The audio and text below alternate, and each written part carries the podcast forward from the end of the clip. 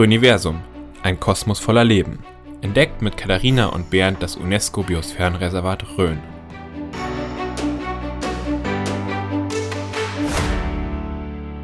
Herzlich willkommen zu unserem Podcast Röniversum, ein Kosmos voller Leben. Mein Name ist Bernd, ich bin der Geschäftsführer der Umweltbildungsstätte Oberelsbach und gerne will ich euch spannende Menschen rund um das UNESCO-Biosphärenreservat Rhön vorstellen. Heute zu Gast ist Lucia Benschekrun und Roger Omert. Lucia ist die Nachhaltigkeitsmanagerin der Bionade und Roger seit vielen Jahren, ich glaube sogar seit Beginn, Leiter des Besucherservice. Herzlich willkommen bei uns. Möchtet ihr euch zu Anfang kurz vorstellen, einfach mal was über euch erzählen, was ihr gerne möchtet? Lucia, möchtest du anfangen? Ja, das kann ich gern machen. Ja, es ist vielleicht äh, Interessant zu wissen, dass ich ähm, kein Röner Urgestein bin, äh, sondern immer seit 15 Jahren immer gerne hierher fahre, äh, weil mein Arbeitgeber eben auch hier ist. Aber ich habe auch die Rhön schätzen und lieben gelernt. Und über die 15 Jahre, die ich das jetzt mache, sind Kolleginnen zu Freundinnen geworden. Und sie haben mich dann auch mal in meinem Heimatort besucht. Ähm, ja. Aus Hamburg bist du, glaube ich. Ne? Ja, genau. Ich bin aus Hamburg. Ich bin Nordlicht. Der Vorteil, wenn man als Großstädter hierher kommt, ist, dass man mal nachts ohne Oropax schlafen kann. es sei denn, es ist wie bei uns direkt neben der Kirchenturm. da sind die Glocken immer laut. Roger, willst du dich auch kurz vorstellen? Ja, na klar. Also erstmal vielen Dank für die Einladung. Gerne, gerne. Und äh, du hast ja gesagt, von Anfang an Besucherservice ist nicht ganz richtig. Okay. Ich bin von Anfang an dabei. Ich habe die ganze Geschichte der, der Bionade mitgelebt, tatsächlich äh, von der Idee ja, die Idee ist entstanden Mitte der 80er Jahre, da war ich schon da in anderer Funktion. Dann habe ich miterlebt, wie die Idee plötzlich ein Produkt wurde. Und dann habe ich miterlebt, wie aus dem Produkt eine tolle Marke wurde. Ja, und da hat sich ganz viel angesammelt. Ich hatte viele Aufgaben bei Bionade. Ich war auch mal Gebietsleiter eine Zeit lang. Und seit 2005, nee, 2009 betreue ich den Besucherbereich. Und das ist die schönste Aufgabe eigentlich äh, so in der, in der ganzen Zeit, weil ich alle meine Erlebnisse, alles, was ich erlebt habe, diese besondere Geschichte, dieses besondere Verfahren, diese, diese Idee, alles, was sich da angesammelt hat, macht für mich auch viel, viel zur Emotion. Und das kann ich so während meiner Arbeitszeit einfach loswerden. Ne? Ich erzähle das. Ich erzähle die Geschichte ja. und ich erzähle die Geschichte auch weiter. Und es gibt ganz viele tolle Menschen, die das auch wirklich interessieren. Du kommst aus der Rhön, so Ich komme aus der Rhön. Ich bin tatsächlich auch hier in Oberelsbach geboren und ich sitze hier an dem, dem Ort meiner ganz frühen Kindheit. Ich bin hier zur Schule gegangen. Hier stand die Volksschule. Ja, genau, das muss man vielleicht wissen als Hintergrund. Ja. Bevor die Umweltbildungsstätte gebaut worden ist, stand hier tatsächlich die Schule von Oberelsbach. Und aufgrund des Wegfalls verschiedener Schulen hat man das damals zusammengelegt. Die Kinder gehen jetzt alle nach Weißbach und hier war eben der Standort frei. Du bist fast kurz schon eingestiegen äh, kannst du uns ein bisschen was erzählen, wie die ganze Sache eigentlich entstanden ist? So ein bisschen der Hintergrund der Bionade, wie das kam? Ja, das kann ich gerne erzählen. Äh, Im Endeffekt ist Bionade das Produkt einer Krise und ich habe ja kurz gesagt, Mitte der 80er Jahre habe ich losgelegt und äh, da war in, in, Ostheim die Peter Brauerei und das war das einzige Geschäft. Die haben einfach äh, Bier gebraut und äh, was, was viele wissen, die ein bisschen älter sind, die Mitte der 80er Jahre war für die Bierbranche allgemein eine ganz, ganz schwierige Zeit. Gerade für diese mittelständischen kleinen Brauereien. Die sind in eine riesengroße Krise reingerauscht. Ja, also im Endeffekt haben ein paar Gründe dafür gesorgt, dass der Bierabsatz drastisch zurückging. Ja, also der, der ganze komplette Kuchen zum Verteilen wurde ex extrem kleiner. Und äh, man spricht in dieser Zeit ja auch ganz dramatisch von diesem Brauereisterben. Okay? Und äh, das wäre in Ostheim genauso passiert. Hätten wir nicht den Dieter Leipold gehabt, diesen studierten Brauer, diesen genialen Geist, diesen, diesen, diesen Erfindertypen, diesen Visionär, der sich einfach diese Idee ausgedacht hat. Ja, er hat gesagt, wir müssen tätig werden, wir müssen was machen. Wenn ich nichts mache, geht es uns wie den anderen. Wir schließen ganz einfach zu. Ja, und da ist diese Idee entstanden. Von seinem Bier, äh, äh, ja, da hat er gesagt, wörtlich zu mir, diesen Satz werde ich mir bis ans Ende meiner Tage äh, merken. Er hat gesagt, Bier ist das Reinste, was es gibt. Das ist ein Lebensmittel für Erwachsene, das kannst du nicht besser machen. Ja, also hat er, sagt er, da, da kann man nichts verbessern. Und deswegen hat er sich einfach um eine andere Getränkegattung gekümmert und hat sich die Limonaden vorgenommen. Ja, Und er hat einfach einen Gedanken wieder aufgenommen, den er schon als ganz junger Brauer in der Würzburger Hofbräumann hatte. Da stand er da und hat die Limonadenabführung betreut. Ja? Okay. Und hat sich als junger Brauer gedacht, das ist ein Widerspruch. Wir sind hier in der Brauerei, wir brauen Bier. Das ist äh, in Bayern ja fast ein heiliges Lebensmittel. Mhm. Ja, da ist alles geregelt. Es gibt ein Reinheitsgebot, das über allem thront. Ja, und da fülle ich was ab, was in der Zeit nur Kinder getrunken haben, sagt er. Und keinem juckt es, was da drin ist. Es macht sich überhaupt keine Gedanken, ob das was Vernünftiges ist. Ja, und es war nichts Vernünftiges. So eine klassische Limonade mit Phosphorsäure, Zitronensäure, ach, Konservierungsstoffen, ja, Farbstoffen. Ja. Um Gottes Willen, sagt er. Und seit dieser Zeit, seit er diesen Gedanken hatte, bis, bis heute hat er gesagt, hat sich da nichts geändert. Und das ist genau das, was ich machen will. Ja? Und es, ich werde was ganz Neues machen. Ja? Und ich, ich entwickle ein, ein, ein besseres Lebensmittel einfach in diesem Getränkebereich. Und äh, so ist die Idee entstanden. Einfach sich die Limonade mal angucken, paar Sachen beachten und was besser machen. Mit der Voraussetzung, ja, dass ihm wie bei seinem Bier alles die Natur gibt. Die Rohstoffe ja. muss die Natur äh, liefern, die, die Rohstoffe muss ihm bei der Herstellung helfen. Äh, diese, diese wunderbaren Kreisläufe, die du auch hast, wenn du Bier brauchst, aus der Natur, mit der Natur geht das Produkt dann in die Flasche. Und das hat er übertragen, auch das Reinheitsgebot übertragen auf seine Limonadenidee. Und so ist er an die Idee rangegangen. Und dafür hat er zehn Jahre lang getüftelt. Und das ist die, die größte Leistung, die überhaupt in der, in der ganzen Geschichte passiert ist, dass der nicht aufgegeben hat, dass er so überzeugt war von seiner Idee, äh, bis es in die Flasche kam. Ich habe wirklich, ich, ich, ich, ich gebe das offen zu, ne? Weil auf, auf, nach, nach einiger Zeit gedacht, Mensch, schade, so eine tolle Idee, es funktioniert scheinbar nicht. Das hat ihn gar nicht beeindruckt. Und was ja. hast du dann gemacht in den 80ern bei, bei Peter Kron? Ja, ja, ja. wir, wir, wir, haben, wir haben da die, wenn man es flapsig ausdrückt, die Kohle eingespielt für die Forschung und um den äh, Betrieb aufrechtzuerhalten. Also ja, ich mein Beruf war tatsächlich auch mal DJ, ne? Und äh, da hat der Leipold direkt am Brauereisgelände eine, eine Großraumdiskothek konzipiert. Ein, ein, ja, ein Konzept, was in der Zeit einfach gut äh, funktioniert hat. Und äh, damit hat er dafür gesorgt, dass einfach ein bisschen Geld da war, dass der Laden weiterlaufen konnte, die Brauerei und er auch äh, weiter forschen konnte. Und wann circa war das Produkt dann fertig? Also die, die Bionade, so wie also wir es auch heute so kennen? Die, die, die, ersten so, so zaghaft, dass man mal, dass, dass ich mal bei den ersten Gastronomen war und mal so ein Kasten ja. Bier äh, auf, äh, auf, den Biertresen stellen konnte, äh, war 94. Und tatsächlich bist du dann rumgefahren und hast versucht, das Produkt an den Mann zu bringen? Das waren so die ersten Schritte. Mhm. Ja, na klar. Also ich war der DJ und dann hast du natürlich auch Kontakte zur Gastronomie und weil ich ja genau wusste, was der gemacht hat. Mhm. Ja, ich, ich, ich, war ja, ich wusste genau, wie das geht, wie das funktioniert. Und ich gesagt, Dieter, das ist so toll und mir, mir schmeckt es, das ist ja Wahnsinn. Und da habe ich so einen, so einen alten Benz gehabt, da habe ich meinen Kofferraum immer vollgestellt und bin halt rumgetingelt. Und ich kann auch den ersten Kunden verraten, den ich hatte. Okay. Das war der Horst aus dem Seecafé ins Frickenhaus. Okay, klasse. Ja, und dazu sage ich noch was. Und der Horst, der hat mir einmal meinen ganzen Kofferraum leer gekauft. Hm. Und da bin ich voller Glück bin ich zurück zur Brauerei gefahren. Und dann hat der Dieter Leipold aus dem Fenster geschaut dann habe ich gesagt, voller Stolz, Dieter, stell dir vor, der Horst hat den ganzen, hat, hat acht Kästen gekauft, hat der Dieter gesagt, na, das ist doch schön, hat er gesagt. Ja, also so relativ, also ich, ich, damit kann man auch sagen, dass ich so Erfolg, so wie es heute sich darstellt in diesen Zahlen, dass Erfolg nicht unbedingt an, an, an Zahlen gebunden ist. Das war eigentlich eine kleine Menge, aber ich habe das als ganz toll empfunden. Also ein steiniger Anfang kann man sagen, mehr oder weniger. Ja, aber wie gesagt, das waren so die ersten Schritte, ja. aber da war es ja erst nur ein Produkt. Und wann, ja wann, kam der Durchbruch dann? Kann man das auch festmachen oder sagen? Ja, das ging so langsam los. 2004, 2005 würde ich sagen, ging eine ganz verrückte Zeit los. Hm. Also ich kenne das auch lang, die Bionade. Es gab, wie du schon sagst, bei uns damals regional in der Gastronomie. Und ich war das erste Mal erstaunt, wo ich es dann an Flughäfen gesehen habe. Das war so mein Sache, ja, jetzt, jetzt haben sie es geschafft auf jeden Fall, wo man es eben dann überall gesehen hat. Ja, das war ein Deal mit äh, Lufthansa, denke ich, ne? Ich glaube, ich habe es in ja. Frankfurt gesehen tatsächlich. Ja, ja genau. genau. In, in, einem Starbucks sogar? Ich, ich weiß es nicht. Also auf jeden Fall, da dachte ich mir, jetzt haben sie es geschafft.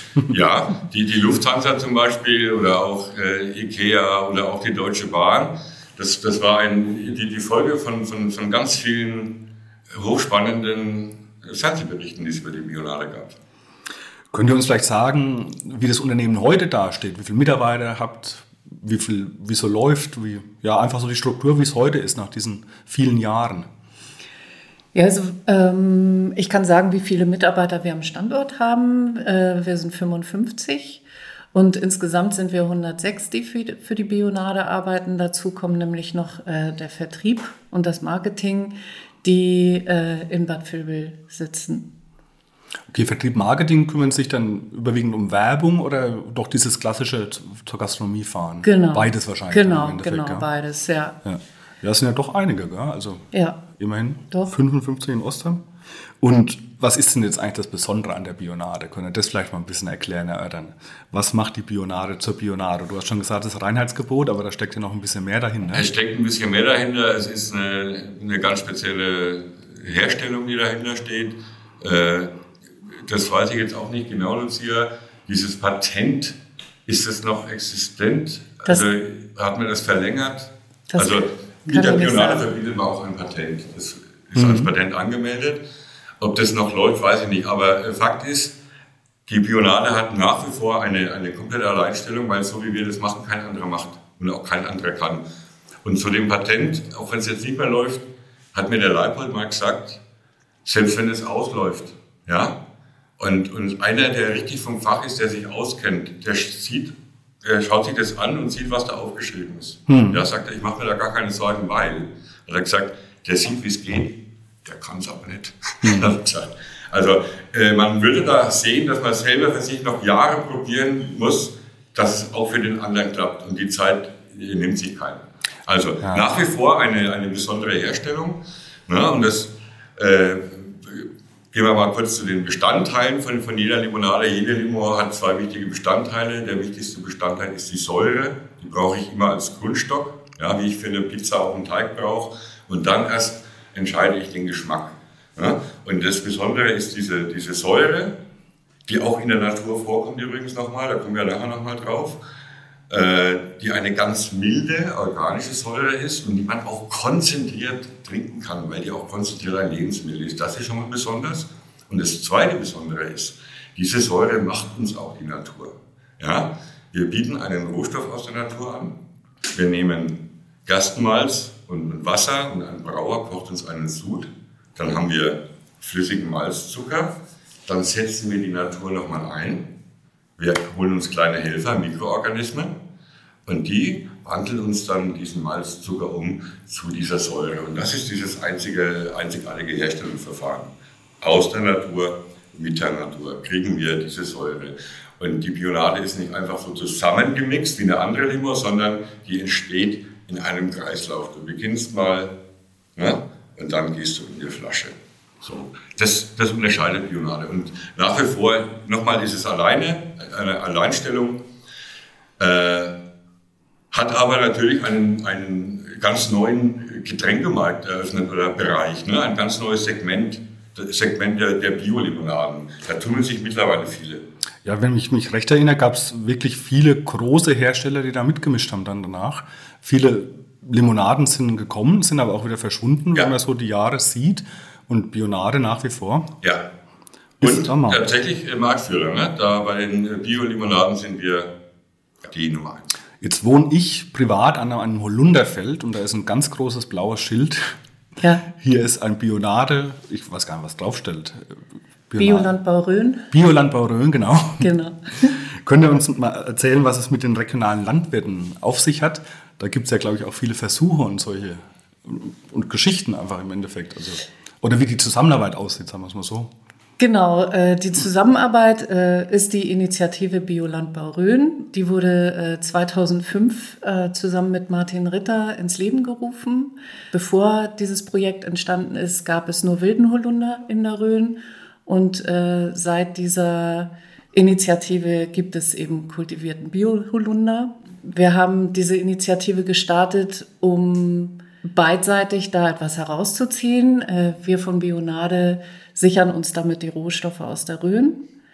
Ähm, Und die Landwirte kriegen unsererseits die Garantie, dass wir ihnen zu 100 Prozent die Ernte abnehmen.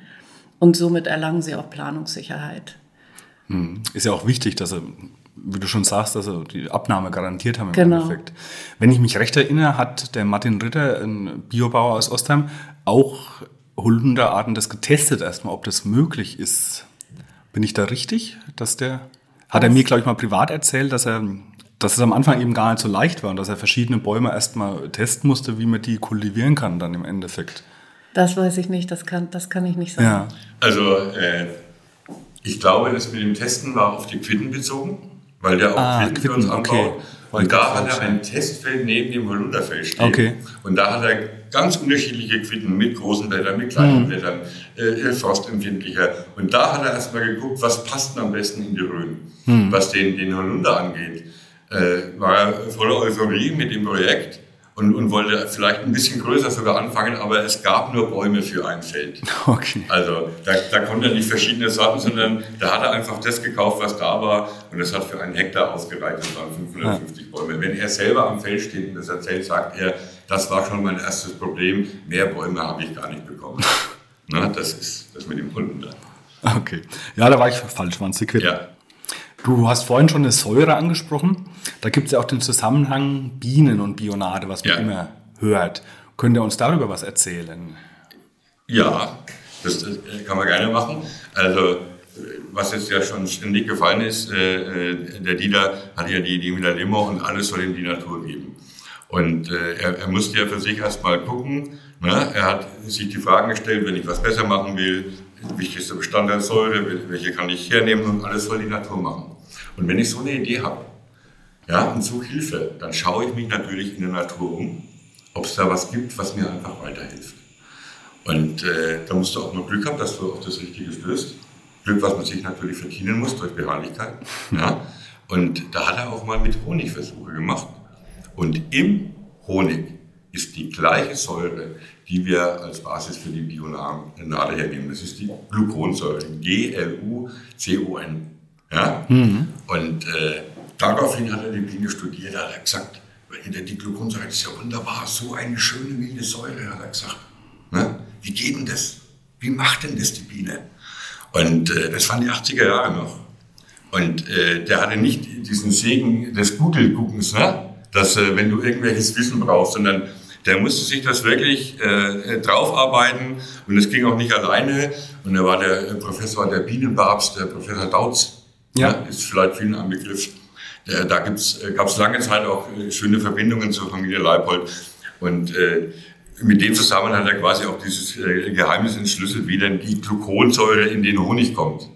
Ja? Und dann hat er irgendwann mal gesagt, das gibt's doch nicht, hat er gesagt, die fermentiert.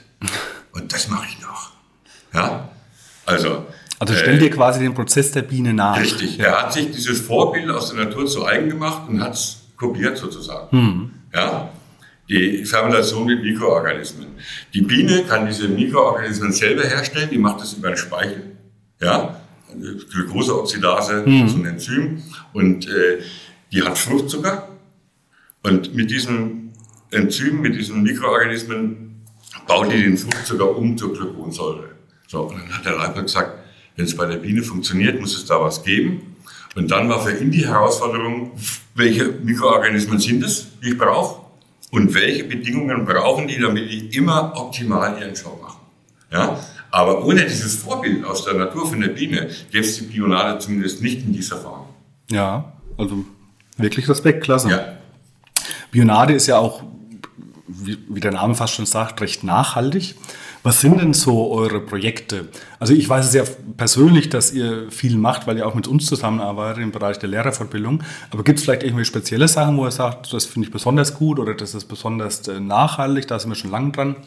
Ja, da gibt es äh, in vielen Bereichen äh, äh, ein paar Dinge, die man anreißen kann. Das ist unter anderem die Initiative Biolandbau Rhön, wie schon gesagt.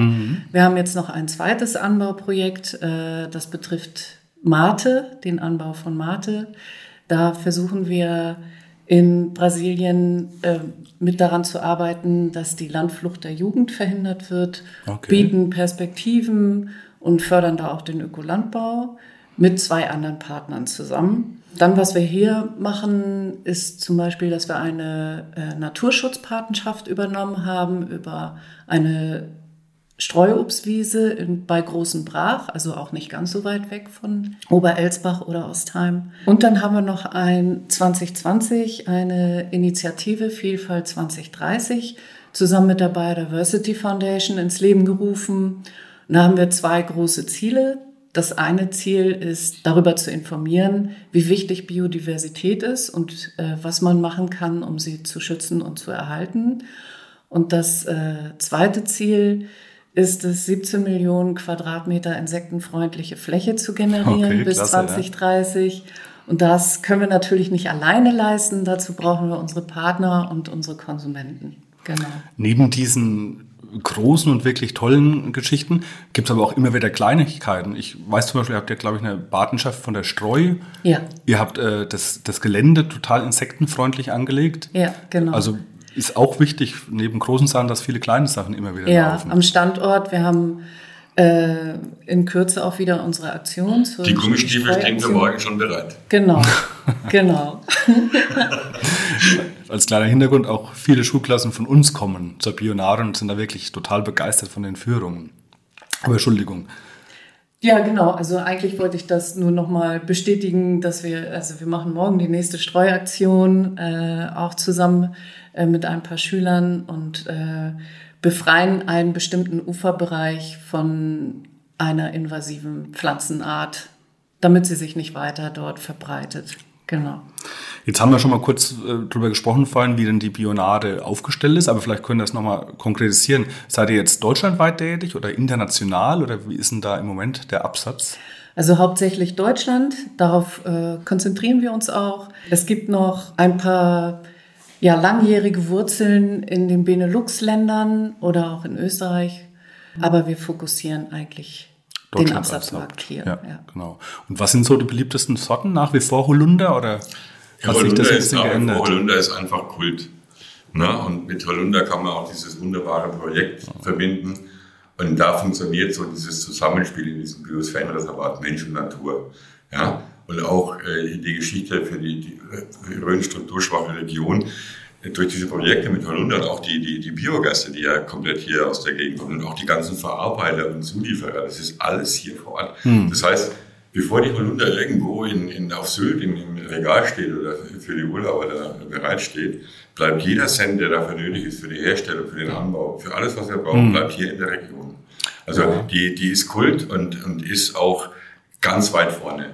Äh, was auch weit vorne ist, äh, ist natürlich die Natur drüben. Da hat man einfach mal den, den Mainstream-Geschmack bedient mit, mit großem Erfolg. Also die, das, das ist so das Dreigestirn, die, die vorne weggehen und, und alle anderen Sorten teilen sich's auf. Also es ist keine abgeschlagen. Ne? Wir haben auch darüber äh, gesprochen schon, ne? also wie wir das so einschätzen für uns. Und äh, jede Sorte hat äh, seine Berechtigung. Und ich sehe es ja bei meinen Führungen, da kommen auch Kids, ne? die kommen und ganz gezielt, boah, Bionade Kräuter, yeah. Ne? Also äh, jede Sorte hat was und keine ist abgeschlagen. Aber es gibt diese drei, die vorne weggehen. Meine Lieblingssorte ist ja die Himbeerpflaume, muss ich zugeben. Ja, ich, da sehe ich auch noch sehr viel Potenzial. Da müssen sich die Natur drüben auch äh, warm anziehen, glaube ich. Was ist denn deine Lieblingssorte, Roger? Äh, im, Im Sommer sind so diese Zitrusfrischen, die Zitronenberger Mott oder auch, ja. Ja. Und was ich sehr gerne mag, was ich wirklich, äh, ist die Streuobst. Das ist meine Lieblingssorte. Ja. Also, die, also diese Sorte kann man durchaus auch mit dem Wort wunderbar beschreiben. Weil, weil die, die, die schmeckt natürlich, die hat alles, was die Bionade ausmacht und dahinter steckt auch äh, ja, so eine Art äh, tolle Philosophie. Ja? Die, die, die Früchte, die da drin sind, Quitte, Apfel, Benedikt, Pflaume, alles von, von diesen äh, Obstanlagen, von diesen Streuobstanlagen, mit diesen alten Baumsorten, diese Hochstämme. Und die Anlagen sind ja entstanden, um diese alten Baumsorten zu erhalten. Die drohten ja mal zu verschwinden. Und Gott sei Dank hat man sich da besonnen. Ja? Und, äh, und das unterstützt man ja. Von solchen Anlagen kommen diese Früchte. Und wie du auch schon gesagt hast, an der äh, Sorte Holunder, das ist ja auch, was ein Biosphärenreservat ausmacht, genau diese Wertschöpfungskette, dass die in der Region bleibt und das Ganze auch nachhaltig Ja, passiert. Also, es ist ein Paradebeispiel ja, genau. für dieses Zusammenspiel. Ja. Also besser kannst du es nicht geben. Ja. Ein wirklich interessantes Thema. Wir müssen leider langsam zum Schluss kommen, weil die Zeit etwas begrenzt ist. Man könnte sich darüber wahrscheinlich Stunden unterhalten. Wir haben zum Abschluss immer drei Standardfragen, die ich auch gern euch stellen möchte. Und da würde ich vielleicht mal mit dir anfangen, Lucia. Mhm. Und auch wenn du jetzt aus Hamburg bist, gibt es denn einen Lieblingsplatz für dich in der Rhön? Ja, den gibt es tatsächlich. Also ich bin noch nicht viel rumgekommen in der Rhön, äh, deswegen liegt dieser Ort auch in Ostheim. Das ist etwas unterhalb der Lichtenburg. Äh, Weiershaug heißt es, glaube ich, Roger. Ja, ja, genau. Genau, da äh, bin ich manchmal gerne nach der Arbeit oben und genieße den Ausblick. Also muss ich sagen, ist auch einer meiner liebsten Plätze, weil es echt ein faszinierender Blick in die Rhön ist, auf ja. Ostheim. Also schöner Platz tatsächlich, ja. Und hast du auch einen Lieblingsplatz, Roger? Also äh, den Lieblingsplatz für mich gibt es nicht. es gibt einfach viele schöne Bereiche. Ich bin ja hier geboren. Ich habe hier natürlich auch meine ganze Kindheit verbracht. Und, und, wo ich mich besonders wohlfühle, ist, wenn ich so auf den Pfad meiner Kindheit gehe. Zum Beispiel der Wanderweg von Oberelsbach an der Else lang zum Schweinfurter Haus. Mhm. Und dann die Naturlehrfahrt zu den Basaltsäulen hoch dann zur Steinwand. Und da, da erinnere ich mich, wie ich mit dem Lehrer Grönert in der fünften Klasse da schon gelaufen bin, wie aufgeregt wir waren, mhm. was wir alles erklärt bekommen haben. Und äh, das sind die, die Orte. Und das, das Tolle ist natürlich, dass man das alles noch so wiedererkennt, dass es erhalten geblieben ist, dass sich da nichts verändert hat. Und das, das liebe ich und das genieße ich. Und ich genieße es auch, äh, äh dass man so viele schöne Plätze finden kann und Ruhe finden kann, und nicht schon 500 andere auch da sind. Ja, das ist ein, die vielen Orte abseits der Touristen-Hotspots. Ja, genau. Was bedeutet denn für euch persönlich Nachhaltigkeit? Lucia? Für mich persönlich bedeutet Nachhaltigkeit, etwas für die Zukunft bereitzustellen. Das gilt äh, für mich persönlich, dass ich mich auf jeden Fall erholen muss, um auch wieder äh, ordentlich arbeiten zu können oder mich mit Freunden treffen zu können. Das ist für mich Nachhaltigkeit. Also dies äh, überträgt sich dann natürlich auch auf alles, äh, was mit Energie, Strom und Rohstoffen zu tun hat. Mhm. Also es muss alles wieder künftig bereitgestellt werden können. Genau, das ist für mich Nachhaltigkeit. Und Roger, was bedeutet für dich Nachhaltigkeit? Also äh, ich sage mir, das, das mit dem Wort Nachhaltigkeit habe ich so ein kleines Problem, weil es so inflationär eingesetzt wird. Das stimmt ja? auch in der Werbung ja, viel mittlerweile. Unglaublich. Ja. Mhm. Ne? Aber äh, natürlich bedeutet es mir viel. Und, und, was mich so freut, wenn ich in die Bionade-Historie so ein bisschen zurückgucke, wir haben das schon so lange gelebt, bevor es eben so inflationär eingesetzt wurde, diese Bezeichnung.